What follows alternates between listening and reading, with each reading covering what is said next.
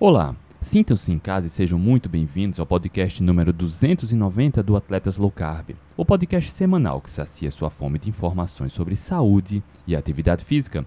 Eu me chamo André Burgos e estou aqui com um episódio especial, o número 290. Hoje trago um convidado muito especial, o Dr. Ricardo Ferreira, renomado médico cardiologista, especialista em saúde do coração. Nessa edição, exploramos a influência da alimentação e do estilo de vida na saúde cardiovascular, desvendando mitos e compartilhando dicas valiosas.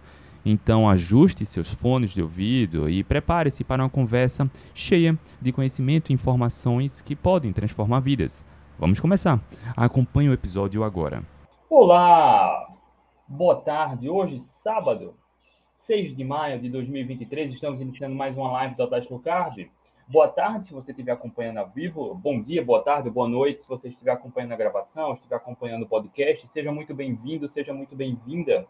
Eu me chamo André Burgos, estou ah, iniciando mais uma live da Teste Carb e hoje, excepcionalmente, a gente está fazendo no sábado com um profissional que eu admiro demais, faz um trabalho incrível, belíssimo, o Dr. Ricardo Ferreira.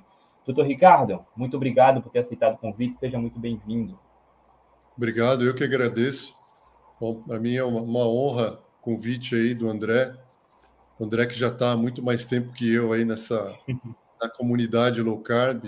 Eu cheguei a, a menos tempo aí, mas já tive a felicidade de conhecer muita gente bacana e participando aí de lives com algumas pessoas que para mim era até referência, eu já segui aqui no Instagram e agora a gente está participando aí para levar mais informação para o pessoal. Eu fico feliz poder ajudar. E como é bacana, né? A gente já está aqui no Atlético Low Carb há, desde 2018, cinco anos, né? Vai fazer no final do ano cinco anos. E a quantidade de profissionais da saúde que a gente já bateu um papo aqui é incrível. A gente vê esse movimento crescendo. Como uma alimentação com qualidade, baseada em comida de verdade, ela tem um impacto positivo em todas as áreas da saúde, todas as áreas. E aí, doutor Ricardo é médico cardiologista, mas para quem ainda não conhece, doutor Ricardo, se apresenta para a gente quem é Ricardo, qual a sua especialidade, área de atuação, onde mora. Conta um pouco para gente. Um pouco para gente. Bom, André, eu moro aqui no interior de São Paulo, né, uma cidade que chama Botucatu. E eu vim para, na verdade, eu sou de São Paulo, né, capital, mas eu vim para cá há mais de 20 anos, né, para fazer medicina, né? Aqui a gente tem uma, uma faculdade de medicina, uma das maiores do estado de São Paulo, que é a Unesp. Então eu vim para cá fazer para estudar medicina e depois que eu me formei, eh, eu é, fui fazer residência, na né, residência de cardiologia clínica. Depois fiz mais uma residência é, de uma subespecialidade da cardiologia, que é a ecocardiografia. E aí, depois que eu terminei essas duas residências, eu fui, acabei sendo convidado aqui pela, pela disciplina. Doutor, travou no YouTube novamente.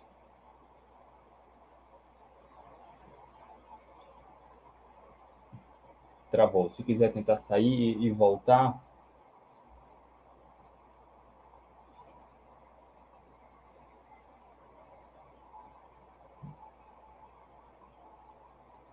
E é bacana, né? A gente vê a quantidade de profissionais de todas as especialidades que estão envolvidas no, no, estilo de vida baseado em comida de verdade, porque infelizmente na, no curso de medicina ainda não, não tem praticamente nada sobre alimentação. Né? E é importante a gente ver como muitos profissionais estão se aprofundando, tendo, tendo essa iniciativa para estudar mais sobre o impacto metabólico dos alimentos né? na saúde, na saúde de todas as áreas, na saúde metabólica, na saúde ortopédica, na saúde cardiovascular, enfim, e, e, vários profissionais da saúde que a gente já trouxe aqui para conversar, doutor Ricardo, que é médico cardiologista, é mais um profissional que está se aprofundando, fazendo um belo trabalho, ajudando pessoas a, a ter uma qualidade de vida melhor, mais saúde, saúde cardíaca, né, cuidando do coração, baseado no, no, estilo alimentar, baseado em comida de verdade.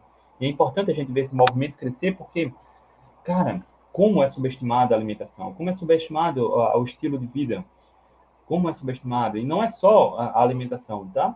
Mas uh, tem outros hábitos que são importantes, que todos cultivem para ter uma boa manutenção da saúde, aumentar a qualidade de vida, aumentar a expectativa de vida, né? É prevenir até evitar doenças, tratar algumas patologias, muitas vezes só melhorando o estilo de vida. Eu vim aqui para fazer a, a, a, faculdade de medicina, fiz a minha especialização e, e depois da especialização acabei sendo convidado para ficar como professor assistente aqui na disciplina de cardiologia. Né? E, e aí a, a, fiz depois, defendi meu, meu doutorado, né? tudo dentro da área da, da cardiologia, da clínica médica. E, e estou aqui a, até hoje, aqui, fiquei aqui para o interior de São Paulo, então. E você me deixou curioso, doutor, quando, como que você teve contato pela primeira vez com a low carb, com esse movimento baseado em comida de verdade? É, na verdade, o, o que aconteceu, é, a minha história é, é, parecida com a de muitas outras pessoas aqui da, da comunidade low carb, né? Eu, um colega, meu médico, é, que é anestesista, e ele me enviou um, um link do blog do Dr. Souto, né? Então eu estava conversando com ele a respeito de colesterol. Na realidade, ele estava tirando uma dúvida pessoal, né, sobre os exames dele. E aí ele falou: não, mas tem essa visão aqui sobre o colesterol, um pouco alternativa do tradicional, e me mandou um, um link, é, acho que do blog do Souto. E aí eu fui ler, né, e eu percebi que não era alguém ali é, falando coisas sem sentido, sem fundamento e sem um embasamento teórico, né? Então, é, para quem não conhece o Dr. Souto, acho que a maioria das pessoas que te seguem com certeza já conhecem ele, que ele é uma das, das figuras aí mais conhecidas aqui no Brasil, que fala a respeito de, de, de dieta de baixo carboidrato. E aí, tudo que ele coloca lá no blog dele, ele coloca referência bibliográfica, né? Então, é, ele coloca os artigos, né, que estão respaldando aquilo que ele diz, né? Então, não tira nada da cabeça dele. E aí eu comecei a estudar isso, né? Então, eu fui atrás de artigos, já que era uma visão realmente diferente da tradicional, né, a respeito da, da, das gorduras na dieta e de tudo mais, do colesterol, etc. E aí eu fui atrás de ler aqueles artigos e aí é, é um caminho sem volta, né? Porque aí você começa a ver, é, não só ver as evidências científicas, mas aplicar aquilo na sua vida. E foi o que aconteceu comigo. Né? A partir do momento que eu comecei a ler, entender, e eu falei assim, não, é, então isso parece lógico, né? E aí você começa a aplicar aquilo no seu dia a dia, na sua rotina alimentar, etc. E eu foi só. Qual ano? O que eu percebi foi a melhora, né? Então, a, a, de todos os parâmetros, é, do ponto de vista de, de saúde metabólica, né, em mim, depois aplicando nos pacientes do consultório a mesma coisa, a mesma resposta, o mesmo resultado. Então, é, e aí, a partir daí, é, é assim, quando depois que você vê o resultado né, na prática, é, meio que você quer espalhar a semente, né? Eu acho que isso também acontece com todo mundo, aconteceu com você, né? Eu sei do seu, da sua história, né? Você sempre coloca as suas fotos de antes e depois, né? E aí, quando você vê aquela transformação em você, você quer transmitir isso para outras pessoas, né? Então, quer dizer, eu quero que mais pessoas consigam é, esse benefício. E aí, a, a, é, foi o que aconteceu. Eu comecei a. Meu Instagram antes era eu colocava foto da família, era um Instagram totalmente pessoal. E aí eu comecei a falar sobre isso no Instagram, senti a necessidade de falar sobre isso no Instagram e comecei a falar ali. É, é, e, e, aí a, a, pessoas da comunidade low carb, a primeira, na verdade, a primeira pessoa a, low carb foi a Janaína endócrino. Ela me descobriu quando eu ainda era pequenininho, assim.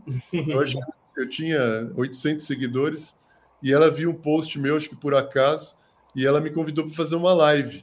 Falou assim: ah, esse cardiologista aqui é, parece um pouco diferente. E aí ela me convidou para fazer uma live, eu uh, fiz uma live com a Janaína e depois foi, né? Aí mais pessoas começaram a, a, a conhecer a, o meu Instagram e, e, daí foi. E esse ano eu fui parar lá no evento da Brasil Low Carb, palestrando com o José Neto, com o Souto. Então, quer dizer, foi também uma honra para mim é, é, começar a, a, participar de eventos assim da, da comunidade. Né? E é muito bom a gente ver como, quando se propaga, né? porque cada vez mais eventos como o Brasil Low Carb, é, que são importantes, estão acontecendo, difundindo o papel de uma alimentação com qualidade na saúde geral. Né? Também tive a oportunidade de estar lá no Brasil Low Carb, ah, fazendo workshop, enfim, ah, bacana, bacana. Doutor, indo direto ao ponto, quais são os principais fatores de risco para doenças cardíacas? Olha, os fatores de risco clássicos aí que a gente tem para doença cardiovascular, de uma maneira geral, é hipertensão, diabetes, a dislipidemia. A dislipidemia são alterações do perfil lipídico, né? É, o tabagismo, a gente tem a, a, o sedentarismo, né? Então, a pessoa que não faz nenhuma atividade física, a obesidade e a, a, os fatores genéticos, né? Então, a história familiar que a gente diz, né? Então, se a pessoa tem um histórico familiar de doença coronariana precoce na família, né, o irmão, ou o pai, a mãe, de primeiro grau, que tiveram algum problema cardíaco, então aí a gente também considera isso daí como um fator de risco. Então, esses, na verdade, assim, esses são os principais, né? mas a gente tem outros fatores de risco menos conhecidos e, e talvez de menor importância, mas que, como marcadores laboratoriais, por exemplo, né? então, que a gente não fala tanto, mas existem vários marcadores ali no exame de sangue que você pode colher e vão funcionar como marcadores de risco. Né? Então, a gente tem até essa definição que as pessoas confundem, né? fator de risco e marcador de risco.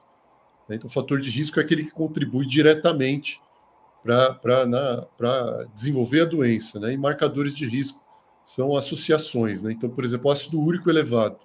Né? Então, pessoas que têm o ácido úrico elevado no sangue é, tem um, está associado a um risco maior de desenvolver doenças cardiovasculares. Mas o ácido úrico elevado não é um fator de risco, ele é um marcador. É, tanto que se você é, der, por exemplo, uma medicação, alopurinol, uma medicação para diminuir o ácido úrico, você diminui o ácido úrico da pessoa, mas isso não, não diminui a chance dela ter problema cardíaco, porque não é um fator, é só um marcador. Então, é, é, é diferente, um pouquinho diferente quando a gente diz fator e marcador, tem essa, essa diferença. O fator de risco é aquele que, se você atua nele, né, então, por exemplo, hipertensão. Então, eu sou hipertenso, eu tenho maior risco de ter um infarto. Se eu der uma medicação e normalizar a pressão da pessoa, aí de fato eu estou conseguindo diminuir o risco dela ter um infarto. Né? Então aí é fator de risco, não é um marcador.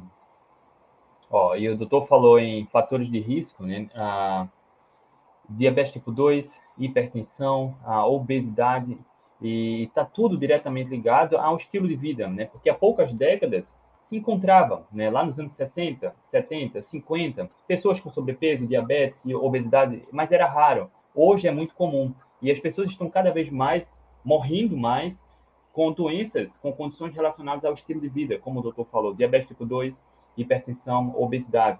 E aí eu quero saber diretamente, doutor Ricardo, do seu ponto de vista, qual é a, a influência real, tá, o peso da alimentação nas doenças cardíacas? É, é o que você comentou agora, né? Na verdade, a, a, a maioria desses fatores de risco, né, excluindo o tabagismo, óbvio, a maioria desses outros fatores de risco que eu comentei, eles estão relacionados aos hábitos de vida e a alimentação é, é justamente um, um desses fatores que acaba levando a pessoa a desenvolver hipertensão, diabetes, a dislipidemia, a obesidade. Então, você vê, a, a, os fatores de risco cardiovascular, eles têm uma conexão óbvia com a alimentação. Né? Então, a, a, pessoa que tem uma alimentação inadequada, ela vai acabar, em algum momento, né? Nosso corpo é resiliente, né? Você pode, ele pode aguentar anos aí com uma alimentação errada, mas chega um momento que você acaba desenvolvendo esses problemas, né? A resistência à insulina, síndrome metabólica, e aí você é, é, é, assim, é a raiz de todos os problemas, né? Daí você começa a desenvolver hipertensão, dislipidemia, diabetes. Então, assim, tudo começa ali nos hábitos né, uma pessoa sedentária, que se alimenta mal, ela vai ter maior chance de desenvolver esses fatores de risco. E aí, lá na frente, isso vai acabar se manifestando com a aterosclerose e a doença cardiovascular. Então, não tem como a gente falar sobre prevenção cardiovascular sem citar alimentação. Né? Então, são duas coisas que estão muito ligadas é impossível de desconectar uma da outra. Olha só, e a cada ano, mais de 350, 400 mil pessoas morrem no Brasil por conta de infarto, por causa da hipertensão. E aí está diretamente ligado ao estilo de vida. Então, doutor, se a gente melhorar o estilo de vida do ponto de vista da alimentação, é possível para quem tem hipertensão normalizar totalmente a, a, pressão arterial? Sim, né? E eu sempre, quando me perguntam isso, eu sempre falo que eu sou um exemplo, né? Porque eu, quando eu comecei a, a fazer low carb, eu tinha hipertensão leve. Né? Então eu fiz o, os exames, um exame, como eu sou cardiologista, né? Eu tenho os aparelhos no meu consultório. Tem um exame que chama MAPA, né, que é uma monitorização é, é, de pressão arterial que você faz de 24 horas. E eu fiz aquela MAPA e eu vi que estava, já estava suspeitando, né? E eu vi que estava com hipertensão leve. E aí eu falei, bom, eu não quero tomar remédio, então eu vou ter que modificar meu estilo de vida. E coincidiu de ser justamente essa época aí que eu acabei aderindo a, a essa estratégia alimentar. E aí hoje, sim, depois de um tempo, né, claro, eu perdi mais de 12 quilos com a, com a, com a low carb, e aí a, eu não tinha muito mais peso para perder do que isso, na verdade, porque não era, não chegava a ser obeso, né? Mas eu estava acima do peso, tinha aquela a circunferência abdominal já um pouco aumentada, foi o suficiente para me causar dislipidemia e hipertensão, mesmo não sendo obeso, né? Isso é uma coisa importante de dizer também, que é, às vezes as pessoas não se dão conta disso, mas o pouco, quando você tem um limiar pessoal de gordura corporal baixo, às vezes o pouco que você engorda já é suficiente, 10% às vezes de peso é suficiente para te causar problema, doença metabólica. Então, na época eu perdi esse peso e a minha pressão voltou ao normal, né? Então tinha uma pressão de 14 por 9, eh, hoje a pressão é 11 por 7. Então isso a gente vê no consultório mesmo. Então a, a, a hipertensão é uma das doenças que você consegue reverter com estilo de vida, com mudança de estilo de vida. É claro que todas, não, não são todas, né? Mas de fato sempre melhora, né? Às vezes você tem um paciente hipertenso de difícil controle, que está tomando três, quatro antipertensivos, ele pode até é, não deixar, não colocar a hipertensão em remissão, mas ele vai precisar, de, às vezes, de uma medicação só. Né? Então, é, é, sempre melhora. Né? Ainda que não reverta, sempre você vai ter um, algum benefício. O diabetes é a mesma coisa. Alguns pacientes entram em remissão da doença, outros não, mas com certeza você consegue diminuir as medicações que ele utiliza para controlar a glicemia. Então, é, é sempre algum benefício a pessoa vai ter. Olha, tem uma pergunta aqui da Lívia. Quem toma remédio há muito tempo, tem como reverter a hipertensão também? É, é isso que eu, que eu comentei, né? Então, é, é, várias, vários pacientes do consultório conseguiram deixar de tomar o remédio. É claro que é, isso daí é, são aqueles pacientes que geralmente têm uma perda maior de peso ou que tinham os hábitos muito errados, né? Então, aí você corrigindo isso, ele consegue, mas depende da, da, do caso, né? Como eu falei, tem outros fatores que causam hipertensão que não só a dieta, né, os hábitos de vida. Tem um fator genético também. Então, às vezes, a pessoa tem é, uma predisposição para ser hipertensa e mesmo corrigindo essas coisas, ela, ela consegue diminuir a medicação, mas não deixa de tomar os remédios. Ó, quem acompanha o Atletas Low Carb aqui, as lives, o podcast, vai me ouvir falar de novo um tema que é preciso um, ah, ser discutido mais como falei há pouco, há poucas décadas era raro encontrar um adulto com hipertensão, com diabetes, aí encontrava, mas era, era raro. Hoje, não só é comum, doutor, como a população infantil também está crescendo com diabetes e hipertensão. E aí eu queria saber a, a sua opinião sobre o que é que está errado também com a população infantil. Não sei se você é. atende crianças, mas, cara, tá, é, a gente vê uma perspectiva desastrosa do futuro, né? É, então, isso aí é realmente triste, né? Eu, no meu consultório, eu não atendo crianças, né, a faixa etária pediátrica, mas eu vejo dos colegas, né, que, que atendem, as próprias estatísticas mostram, né, então quando a gente vai estudar, a gente vê que cada dia mais a gente tem é, é, crianças, adolescentes com hipertensão e com doenças que antes eram inimagináveis, né? então assim, você pegar é, um adolescente, uma criança com esteatose, isso há uma década, duas décadas atrás era não existia isso, né? Praticamente não existia. E hoje você encontra crianças com esteatose, esteatose hepática não alcoólica, obviamente, né? Então é muito relacionada à alimentação. Então, no caso da, da, das crianças, dos adolescentes, é obviamente o um problema relacionado à alimentação, ao excesso de alimentos ultraprocessados, e tem um pouco do sedentarismo. Né? A criança não é tão sedentária quanto o adulto, mas hoje a questão do, é, dos celulares, dos tablets, as crianças passaram também a fazer, a praticar menos atividade física, né? E dedicar mais tempo ao tempo de tela ali no celular, videogame, esse tipo de coisa. Isso aí também acabou atrapalhando, né? Colaborando para o ganho de peso na, no, no, nessa população mais pediátrica. Mas acho que o principal problema é a alimentação mesmo, né? Então, é, hoje quase metade das calorias, né, né, acaba sendo de alimentos ultraprocessados. E a gente sabe que eh, os alimentos ultraprocessados, eles bagunçam todo a nossa, a nossa fisiologia e isso acaba fazendo com que as crianças ganhem peso com mais facilidade, né? Refrigerante, suco de caixinha, né? Então, é, o açúcar líquido, né? As calorias líquidas é um negócio que se tornou aí é, realmente um problema, né? Para esse, esse público infantil e, e para as crianças. Igor fez uma pergunta, na verdade ele corrigiu aqui embaixo, né? Estatina para prevenção primária, em quem usar, doutor? É, a estatina, ela, a gente tem inúmeros, né, centenas de estudos com estatina para prevenção cardiovascular, principalmente de aterosclerose. E, e, a gente sabe que os melhores resultados que a gente tem com a estatina são em estudos de prevenção secundária. Então é bom até a gente conceituar isso aqui, né? O que é prevenção primária e o que é prevenção secundária? Prevenção secundária é aquela pessoa que já tem a doença. Né? Então, alguém que já teve infarto, que já fez uma angioplastia, uma cirurgia de revascularização, cirurgia de ponte de safena. Então, essa pessoa já tem a doença, já teve uma manifestação da doença, já está em tratamento.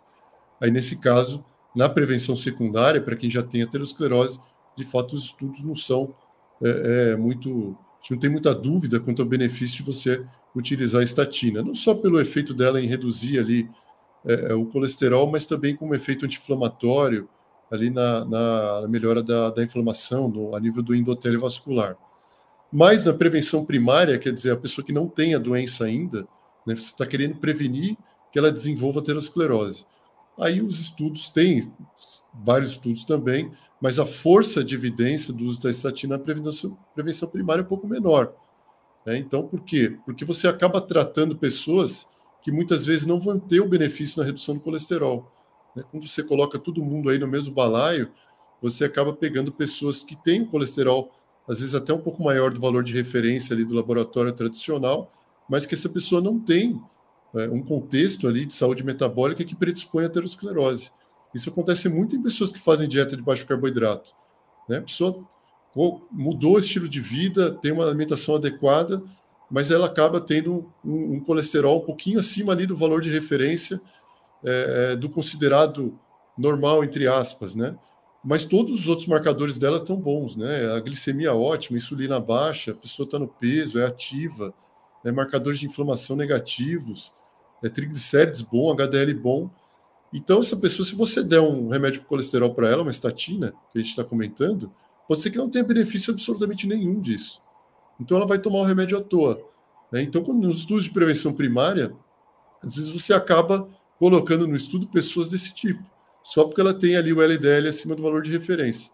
E essa pessoa não vai ter benefício. Então, aí, no, no, no cômputo geral, acaba que o, quando você pega ali o, o NNT, né, o número de pessoas necessárias para tratar, para diminuir um evento, acaba ficando bem baixo na prevenção primária. Por quê? A explicação seria porque você está tratando pessoas que não vão ter o benefício de usar o remédio. Então, o segredo aí para você utilizar a estatina na prevenção primária seria você saber escolher que paciente que você vai tratar. Né? Então, é, escolher melhor para ver os pacientes que, que vão ter se encaixar aí naqueles que têm benefício. Adriana, eu usei losartana e hidro por 25 anos, eliminei 42 quilos e parei com remédios, não uso nada. Parabéns, Adriana. Ó, o... É isso aí, um exemplo, um exemplo prático aí. Né? E tem vários, né? Consultório Cláudio... tem vários.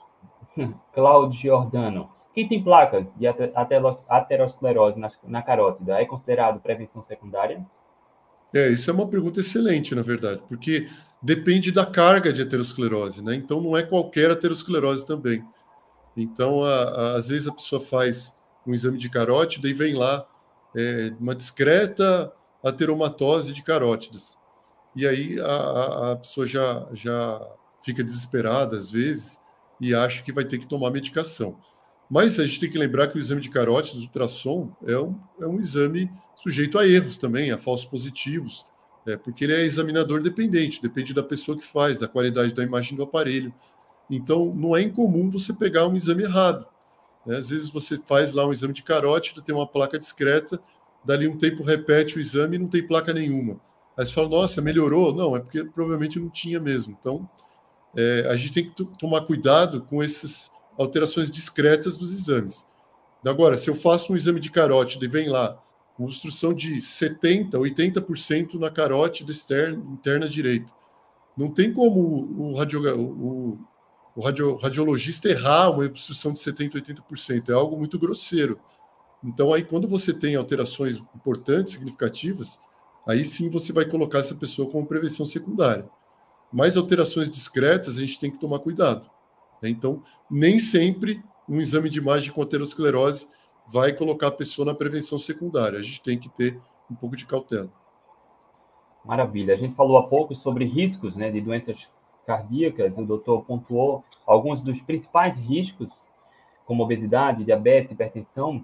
E eu queria saber, está tudo diretamente ligado à alimentação, eu queria saber, doutor, do ponto de vista da alimentação, quais são, na sua opinião, os cinco maiores amigos, alimentos amigos, para quem busca ter uma boa saúde do coração? Bom, gente, dos alimentos que a gente tem, assim, até é, famosos, né, que as pessoas comentam, né, que são saudáveis e poderiam ter algum benefício do ponto de vista de saúde cardiovascular, eu acho que a gente pode citar o primeiro, né, que todo mundo lembra, são os alimentos ricos em ômega 3. Né? Então, ômega 3, a gente tem já diversos estudos, né, mesmo com a suplementação, mas vale para o alimento também que tem a, a, o ômega 3, até do ponto de vista de estudo observacional, a gente sabe, populações né, que consomem alimentos ricos em ômega 3, a gente tem lá os, os inuites, né, que, que comem bastante peixe, peixe de água fria, e eles têm menos problema cardiovascular. Então, os alimentos ricos em ômega 3, a gente sabe que são de fato benéficos. Então, a gente poderia citar como exemplo aqui os peixes, né, como eu acabei de falar, que são a principal é, é, fonte de ômega 3, o EPA e o DHA, mas a gente tem também outros alimentos, né?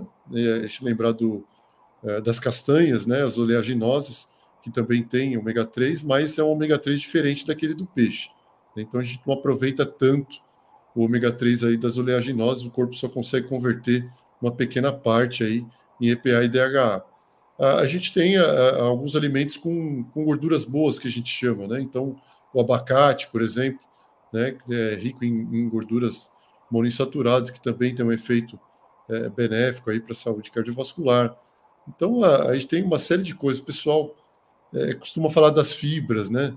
Ah, mas, assim, é, as fibras é um negócio que, que causa um pouco de confusão. Porque, veja, consumir fibras na alimentação pode ajudar a reduzir o colesterol? Pode. Mas, às vezes, a gente fala fibra e a pessoa acha que é pão integral, né, que é barrinha de cereal. Não, isso não é fibra, né? Fibra é, são alimentos de verdade, né? Então, comida de verdade tem fibra. Então, brócolis, né, é, folhas verdes, então, frutas, tem algumas frutas que têm bastante fibra. Então, quando a gente fala da fibra, é disso que a gente está falando, comida de verdade, não é para você ir lá e comprar é, um alimento que a indústria quer que você é, ache. Eu até fiz um post, acho que foi ontem que eu coloquei, do cereal, né? Um cereal matinal que na caixa está escrito bem grande, ajuda a diminuir o colesterol. E aí você vai ver lá a informação nutricional do cereal, ele tem 3 gramas de fibra numa porção de mais de 30 gramas. Então, quer dizer, é um monte de açúcar e de amido com um pouquinho de fibra e eles querem fazer a pessoa acreditar que está consumindo fibras para reduzir o colesterol. Não é isso, né? Então, é, é, é, tem muita confusão quando a gente fala de fibra, não é de, de pão integral que a gente está falando, não, nem de bolachinha, essas coisas. E, mas assim, a, a, eu acho que de, de, de, alimentos a gente tem que, que, lembrar que assim não tem nenhum alimento que vai fazer milagre, né? Então, às vezes a, a, pessoa fica com essa ideia também. Ela tem uma alimentação ruim e aí compra um suplemento de ômega 3 e acha que aquilo lá vai resolver a vida dela. Não vai. Né? Quando a gente diz que a alimentação ajuda para a saúde cardiovascular, a gente está falando do, do, todo, né? do contexto da alimentação geral. Então, é o que você faz ali na maior parte do tempo em relação à alimentação é que vai te ajudar. É, a gente tem, tem outras coisas aí, outros alimentos que poderiam ter benefício, mas é, é no geral que, que o pessoal costuma falar são esses mesmo.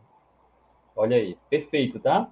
Ah, e, e a pergunta ah, tinha um, ah, com o objetivo de chegar nesse ponto, existem os alimentos, comida de verdade ela traz benefícios, tá? Mas não existe super alimento, aquele alimento salvador se você não cultivar um bom estilo de vida, né? Então não adianta estar se alimentando com essa dieta equilibrada que dizem que é saudável, a gente vê o mundo cada vez mais doente, mais gordo, e procurar suplementar ômega 3. Cara, não vai adiantar de nada se você não cultivar melhores hábitos, né? E aí, doutor, indo para o outro, outro lado, o oposto. Quais são os cinco maiores inimigos alimentos para a saúde do coração? É, aí os, os, maiores inimigos aí, na minha opinião, são os ultraprocessados, né? Então, a, alimentos ultraprocessados, não tem muita dúvida aí, a gente tem muitos, muitos estudos já associando o consumo de alimentos ultraprocessados com aumento de risco cardiovascular. E se a gente parar para pensar, né, por quê? O que que você, quando você pega lá no mercado a maior parte desses alimentos ultraprocessados e vai ler os ingredientes, o que, que a maioria deles tem em comum? É açúcar, farinha e gordura vegetal. Né? Então, é, é, muda um pouco de um alimento para outro a quantidade dessas coisas, mas a maioria deles tem isso. Né? Então, é, a gente está falando aí do, dos, dos, alimentos que mais causam problema. Então, o açúcar. Né? Então, o açúcar a gente sabe que ele é, vai aumentar e a chance, primeiro a chance da pessoa ganhar peso. Né? E aí ele tem os efeitos, os efeitos biológicos. Né? Então, o açúcar é inflamatório, ele vai aumentar a inflamação e, e o excesso de açúcar na alimentação também vai colaborar para o desenvolvimento aí da resistência à insulina. Então, é, o açúcar acho que é um, um, dos principais vilões. E aí, junto com quando a gente fala em açúcar, a gente lembra da carga glicêmica, né? Então, o amido, as farinhas, né? então as farinhas elas são alimentos ricos em amido. E, e, tem a questão do glúten também, que tem efeito inflamatório, mas se a gente for pensar só no amido, é, são alimentos que têm uma alta carga glicêmica. Então, se é, a gente pegar, por exemplo, um estudo, tem um estudo que foi é, uma meta-análise de estudos de coorte que foi publicada pelo pessoal da Mayo Clinic, né, que é famosa lá nos Estados Unidos, e, e saiu publicado há uns anos atrás, e eles viram associação nessa meta-análise de, de alta carga glicêmica da alimentação com risco de doença coronariana. E aí a, a alta carga glicêmica da alimentação, e a gente está falando de açúcar, amido, farinha, essas coisas, é, aumenta em 500% o risco da pessoa ter doença coronariana. Então, não é qualquer aumento, né? é um aumento de cinco vezes. Né? Então, isso, quando a gente vai pegar estudos falando da gordura, né? mesmo aqueles estudos que, ah, mas a gordura causa problema cardíaco, é, e aí você vai ver o, o, o quanto que ela aumenta, né? e você pega ali o, o hazard ratio de, de, às vezes, de 1,2, 1,3, e esse estudo que eu estou falando é o hazard ratio de 5. Quer dizer, assim, é muito maior. Né? Então, às vezes, nos estudos de observacionais, você encontra associação de gordura com doença cardiovascular, mas são associações bem pequenas né, e discutíveis pelos fatores de confusão tal. Né, até pelo próprio esses estudos, geralmente a gente não consegue é, ter certeza da relação de causa e efeito, né? É só uma associação. Mas quando você encontra uma associação tão forte, igual esse que eu, que eu citei, da Mayo Clinic, quer dizer, um aumento de 500%, isso fala muito a favor de uma relação de causa e efeito, mesmo para um estudo observacional. Então, hoje a gente sabe que esses alimentos com, com uma alta carga glicêmica, eles acabam colaborando para a doença cardiovascular. Então, eu falei do açúcar, falei da farinha e a gordura vegetal. Então, veja, mesmo a gordura é um assunto polêmico, né? Mas, é, mesmo dentro de todas as polêmicas, uma coisa que é consenso, independente mesmo fora da comunidade low carb, é que a gordura trans é, é uma vilã, né? Então, a gordura hidrogenada, isso aí ninguém discorda disso daí. E a gordura hidrogenada, onde que a gente vai encontrar? Em alimentos industrializados. Né? Então, a, a, a, é bolacha recheada, é sorvete, é, é salgadinhos. Então, margarina, né? A margarina, eles é, tentam, tentam ficar livrando a, a, barra da margarina toda hora, mas o fato é que a, a, margarina é um veneno, né? Então, dentro desses cinco alimentos aí que você colocou, a margarina tem o, o, seu, o seu espaço garantido aí, né? Como, como uma vilã. Então, é, não tem como a gente é, não citar a gordura hidrogenada aí, é, certamente causa muito problema cardiovascular e a gente tem que evitar ao máximo, né, os alimentos que contêm isso daí. Perfeito, perfeito. Ó, ó, ingredientes são três, mas com esses ingredientes, né, isso é tudo multiplicado. A indústria consegue fazer coisas deliciosas que são danosas, né, misturando carboidratos refinados, açúcar e a gordura, gordura vegetal refinada, hidrogenada, cara, a gente encontra em comida de mentira, né, onde tem muita bruxaria. E aí, doutor, lá no final dos anos 70, começo do 80, você pontuou aí sobre margarina e colesterol. Ah, tornaram a gordura saturada vilã. Por mais que hoje não exista nenhum estudo que mostre uma relação causal, né? Quando a gente olha do ponto de vista evolutivo, a espécie humana comia gordura saturada naturalmente, né? Gordura animal, sem dele, é, efeitos deletérios à saúde, mas um indivíduo quis incriminar gordura, o mundo começou a reduzir o consumo de gordura, procurar alternativas saudáveis, e a gente vive num mundo cada vez mais gordo e mais doente. E aproveitando isso, a pergunta novamente do Igor, Doença coronariana e colesterol. Gordura saturada versus carboidratos. Qual o vilão, doutor?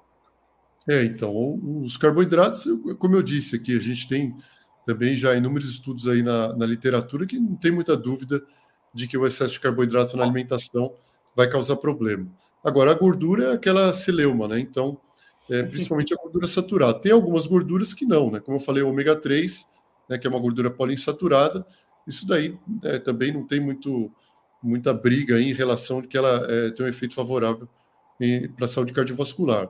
A gordura monoinsaturada também, que a gente encontra aí é, no azeite, no, em grande quantidade, né? no azeite, na, na, no abacate, que eu citei lá, também não tem muita discussão é, que ela não tem um malefício em relação à saúde cardiovascular. O problema, a discussão toda é em torno da gordura saturada.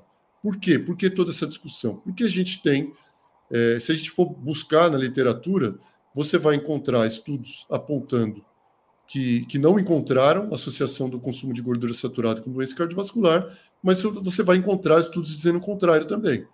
Então, é por isso que dá briga, né? Porque quem defende que a gordura saturada faz mal, do ponto de vista cardiovascular, vai mostrar um estudo, ó, tem esse estudo aqui falando que faz mal sim. Então, sim, tem esses estudos, eles existem, né? mas aí a, a, tem toda essa briga.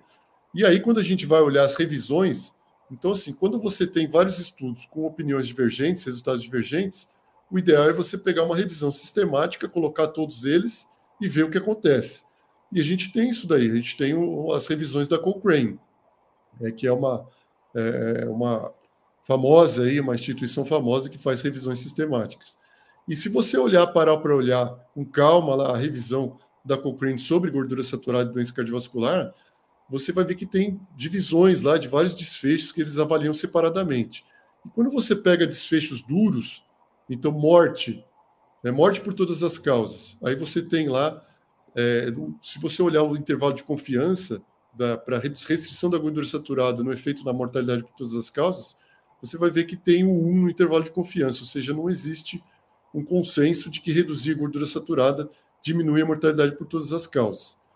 Mesma coisa para a mortalidade cardiovascular. Também, quando você olha o intervalo de confiança, tem o número 1 lá. Ou seja, você não pode afirmar categoricamente que diminui a mortalidade cardiovascular restringir a gordura saturada. Infarto, mesma coisa. AVC, mesma coisa. Então, todos esses desfechos duros, se você olhar lá com um olho de, de medicina baseada em evidência, você vai ver isso aí. aí. Só que tem lá um desfecho no meio de todos esses lá, que é um desfecho que chama lá é, é, eventos cardiovasculares combinados, que eles pegam um monte de coisa e põem junto ali, e aí nesse desfecho teve uma redução lá de 17%. Mas aí, assim, é, tem que, isso aí tem que explicar, né? Que, que nesses eventos cardiovasculares combinados entra um monte de coisa, aí você tem o um maior risco de viés. Então é um assunto ainda controverso, mas que quando você olha a fundo, você não encontra grandes evidências, principalmente em termos de desfechos duros, como infarto e, e mortalidade. Mas é, o apoio, as pessoas se apoiam na questão do colesterol. É porque fala, não, mas você consome mais gordura saturada, seu colesterol sobe e o colesterol é um fator de risco para doença cardiovascular. Então, pronto. Então, gordura saturada aumenta o risco de doença cardiovascular. Mas a gente tem que lembrar que colesterol é um desfecho substituto, né? Então, nem tudo que sobe o colesterol aumenta o risco cardiovascular. Isso daí também é outra discussão que se coloca, né? Então, é, é, é, o certo é que a gente tem que avaliar. É, hoje a gente sabe muito mais sobre o colesterol do que a gente sabia antigamente. Né? Então, hoje a gente sabe que tem tipos de colesterol, tipos de LDL, né? então você tem que analisar, é uma análise um pouquinho mais profunda, né? Então, é, é não é tão simples assim. Né? Porque está já é, entranhado né, na cultura o medo do colesterol, né? É, colesterol mais alto, evite alimento rico, rico em colesterol, evite comer muito ovo, evite comer muita carne. E até que ponto isso se traduz em alguma prevenção, cara, ou aumentar algum risco? Isso, cara, não se sabe, né, doutor? Não se sabe ao certo, mas do ponto de vista evolutivo, se sabe que a espécie humana nunca é, priorizou comer tanta gordura como hoje, né? É, porque as pessoas perderam medo, mas acabam suplementando gordura. Mas do ponto de vista evolutivo, comia alimento da caça naturalmente, priorizando alimentos, carnes mais gordas, e não tinha essas evidências. Como você falou dos inuits, cara, os inuits, 80% das calorias vinham de, de baleia, de foca, de, de alimentos, né, é, frutos do mar, de carnes mais gordas, sem grandes eventos, né? Mas hoje a, as pessoas perdem o medo da gordura e acabam querendo suplementar, é torresmo o tempo todo, né? Banhando, cara, é uma sopa que fazem com azeite, e aí o outro extremo, o extremo sim, talvez possa oferecer algum risco, né? É, não, e aí assim, é, é tem alimentos saudáveis que têm gordura saturada, as pessoas não se dão conta disso, né? O azeite mesmo, ele tem gordura saturada, né? Então, Exato. todo mundo sabe que o azeite é, é, ele tem um efeito saudável aí, mas é, ninguém lembra que ele também tem gordura saturada, né? Então, é, tem, tem alguns alimentos aí que tem gordura saturada e as pessoas não imaginam, né? Doutor, a gente fala muito aqui, o nome já diz, né? Atletas low carb, a gente fala muito da prática esportiva e do ponto de vista da alimentação com qualidade. Mas quando a gente fala em saúde cardiovascular, não é só alimentação, é estilo de vida. A gente falou aqui sobre alimentos amigos e inimigos. Eu quero saber do seu ponto de vista quais são os hábitos os cinco melhores hábitos e os cinco piores hábitos para quem quer ter uma boa saúde cardiovascular? É, eu acho que é, se a gente falar os cinco melhores, os cinco piores é, é exatamente o contrário. Né? Então, é, a gente acabou de falar de um, acho que os pilares, né, da, da, saúde aí, não só cardiovascular, mas de uma maneira geral, né? É, é alimentação, primeiro alimentação, né, uma alimentação adequada, e o segundo eu acho que é atividade física, então, a, a, de fato, o sedentarismo é um fator de risco cardiovascular por uma série de motivos, e a atividade física, a gente sabe que tem benefício. E a, bom, eu vou falar eles, depois eu volto na atividade física, porque eu acho que é importante a gente falar um pouquinho mais da atividade física. Então, alimentação, atividade física, o sono, né? Então, o sono é uma coisa que muita gente esquece. Então, você ter um, um, um sono adequado, uma quantidade e qualidade de sono vai interferir na saúde de uma maneira geral e para o coração não é diferente. Né? Então é importante você ter aí no mínimo sete horas de sono e uma qualidade de sono, né? Então a, a, os estudos do sono, a apneia do sono, essas coisas, elas já está claro que elas aumentam a chance de arritmia e também outras doenças cardiovasculares. O, o quarto aí eu acho que seria o estresse, né? Então é uma coisa que é difícil até da gente manejar o estresse, mas ele faz parte né? Então, a gente sabe que é, o estresse crônico aí, no, no, estilo de vida hoje em dia, ele vai causar problemas é, e aumentar também o risco cardiovascular. Né? Então, o estresse está associado a maior risco de hipertensão, a maior risco de obesidade também, maior risco de resistência à insulina. Então, pelo efeito, próprio efeito biológico aí do estresse crônico. Então, a, a, eu acho que os, os, quatro pilares que eu colocaria aí são esses aí, né? Alimentação, atividade física, uh, o sono e o estresse.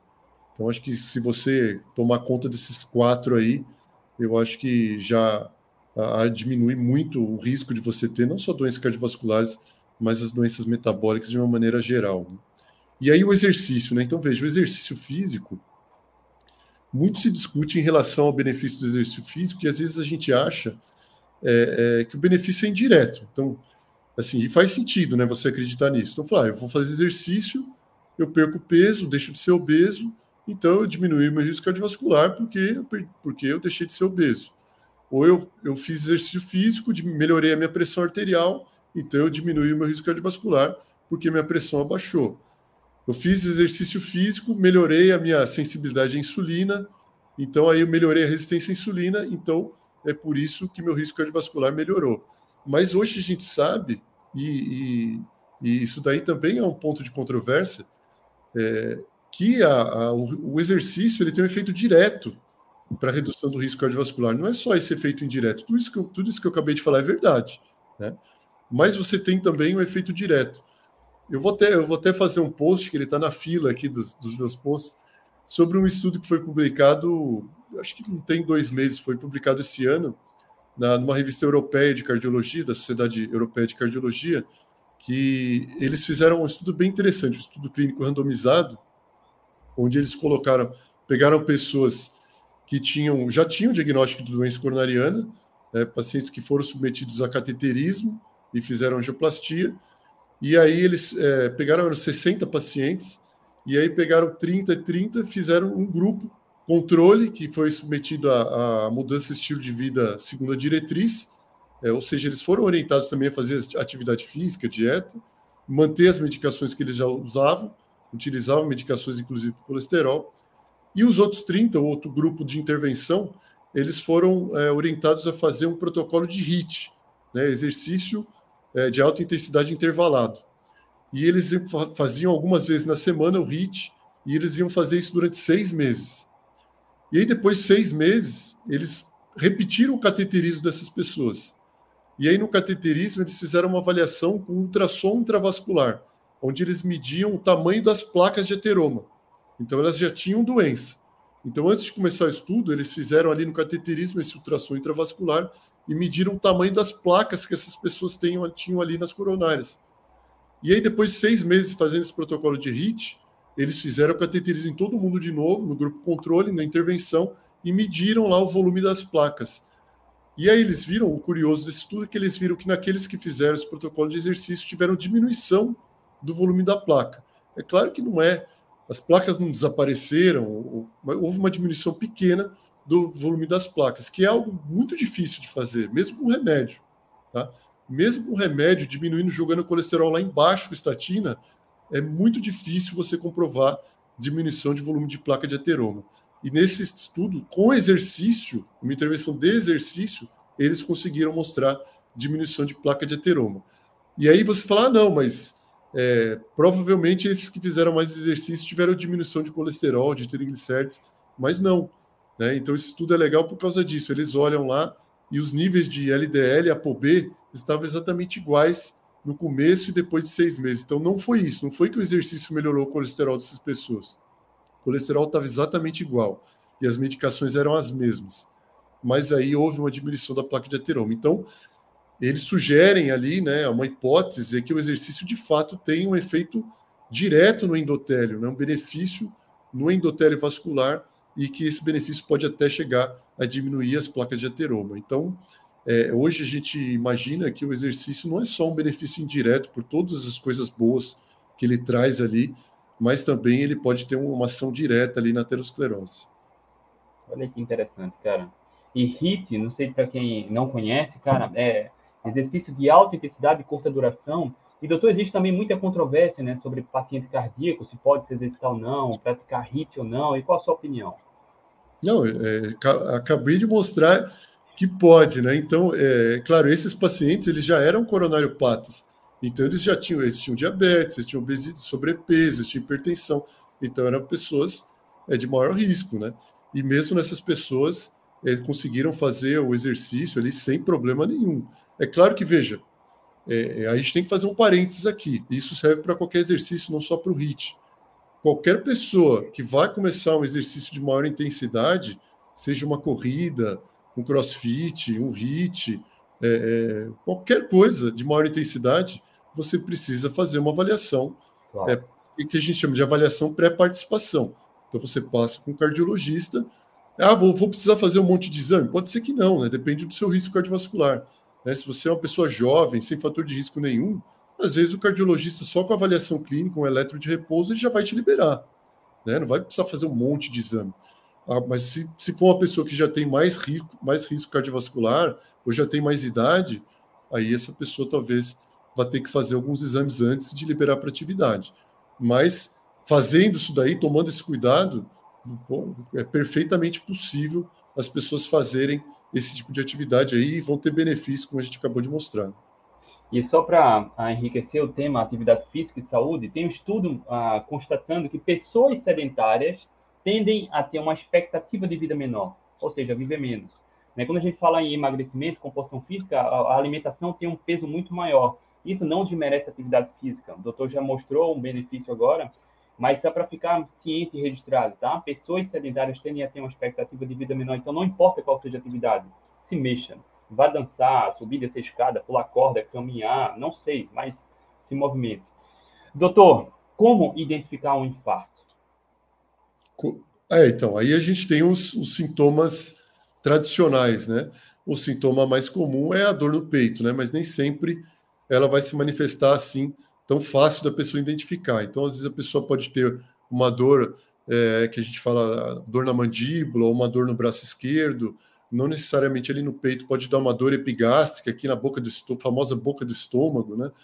E a pessoa pode confundir com outras coisas. Às vezes a pessoa tá, acha que está tendo ali é, é, uma dor de estômago, alguma coisa forte, e, e confunde, pode confundir com infarto. E tem outros, além da dor, você tem outros sintomas, né? A dispneia, que é a falta de ar, então, uma dispneia de início súbito, né? Uma sudorese fria, é, ou mesmo uma palpitação, alguma coisa de início súbito, você tem que procurar ali a, a, é o pronto-socorro para fazer um exame, um eletrocardiograma. Então, é, e tem, claro, tem outras manifestações do infarto, infelizmente, né? Infarto fulminante, às vezes a pessoa já desmaia, perde a consciência porque teve uma arritmia, uma arritmia súbita, e aí é, é, muita gente não sabe disso, mas quase metade dos infartos agudos de miocárdio nem chegam no hospital, né? morrem antes de, de, de, chegar a ter atendimento médico. Né? Então, porque a gente, para nós médicos, a gente só tem conhecimento daqueles que chegam no hospital, mas muitos é, têm uma morte súbita em casa, né? Então a pessoa tem uma parada cardíaca, chega a, a ligar às vezes para o SAMU, para o atendimento de emergência, mas quando o SAMU chega, já não tem muito o que fazer. Então essa é uma estatística aí triste, né? Que muitas pessoas que têm um infarto nem chegam a ter o diagnóstico, né? Elas podem falecer antes de receber o atendimento médico. Qual é a frequência ideal, doutor, para fazer um check-up do coração? Aí depende muito da faixa etária, né? Então, é, antes dos 40, 45 anos de idade, esses check-ups podem ser com uma regularidade bem menor, né? Às vezes uma vez por ano, uma vez a cada dois anos, depende muito da idade. Mas depois dos 40, 45 anos, é, o homem ele tem uma manifestação de doença cardiovascular um pouco mais precoce que a mulher. A mulher costuma ter mais problema depois da menopausa, né? Então, com uma faixa etária um pouquinho maior que o homem. Mas o homem, a gente fala, depois dos 40, 45 anos, ele já tem que começar a fazer check-ups com mais regularidade, aí às vezes uma vez por ano, e depende dos fatores de risco, né? Então, alguém que fuma, né? Então, eu estou acima do peso, eu fumo, então você já sabe que você tem um risco maior, aí você talvez tenha que fazer check-ups com mais regularidade. Para uma pessoa totalmente saudável, é, uma vez por ano aí é mais do que suficiente. Quais são os exames mais comuns, doutor, ah, para checar a saúde do coração? É, a gente não pode esquecer do, do exame clínico, né? Então, na, na, consulta, o médico vai fazer ali o exame clínico, né? Então, ex, é, exame físico, medir a pressão, e a gente tem a realização do eletrocardiograma, que era feito na própria consulta, né? O exame simples, eletrocardiograma de repouso. Isso é o básico, né? Então, exame clínico, anamnese e eletrocardiograma. Aí, a partir dos achados desses três, aí a gente vai partir para outros exames. O mais comum que as pessoas sempre ouvem falar é o teste ergométrico, né? Que é o teste de esteira então, esse aí é um exame simples e é um exame inócuo, né? Então, ele não vai radiação, nada. Então, eu posso fazer o teste de esteira quantas vezes eu quiser, não tem problema nenhum. E aí a, a, a, é o exame que acaba sendo mais pedido por conta disso. E a gente começa com exames mais simples e, havendo a necessidade, a gente parte para exames mais complexos. Aí a gente tem cintilografia, cardiograma, até a tomografia de coronárias, que é um exame que hoje a gente tem usado com mais frequência, que é um exame bem interessante né, para você estratificar risco, score de cálcio coronário, um exame muito bacana também. Eu tenho uma série de exames, mas aí, é, como falei, tudo começa nessa avaliação clínica inicial, aí onde o médico aí vai saber qual o melhor exame para pedir. No começo aqui da live, o doutor, quando eu perguntei sobre low carb, como ele conheceu a low carb, o doutor até pontuou, ah, mencionou alguns grandes nomes que eu também admiro muito, como Janaína, José Neto, doutor Souto, e a gente já fez live com todos aqui mais de uma vez, e doutor José Neto, eu lembrei agora também, ele tem uma postagem que, vez ou outra, ele ah, publica, que é sobre genética e estilo de vida. Se eu não me engano, ele fala algo a respeito de que a, a genética é a arma, mas o estilo de vida é quem puxa o gatilho. Então, eu queria saber, do ponto de vista da saúde do coração, qual a sua a opinião sobre a genética na saúde cardiovascular? É, essa frase aí é perfeita, né? Porque é exatamente isso que acontece. É, a, o fator genético, ele é é um fator de risco de fato, mas os hábitos de vida é que vão determinar se ele vai se manifestar ou não. Então, muitas vezes você tem um histórico familiar, né? O, como eu falei, um histórico familiar de doença coronariana precoce. Então, quando que vai contar como fator de risco?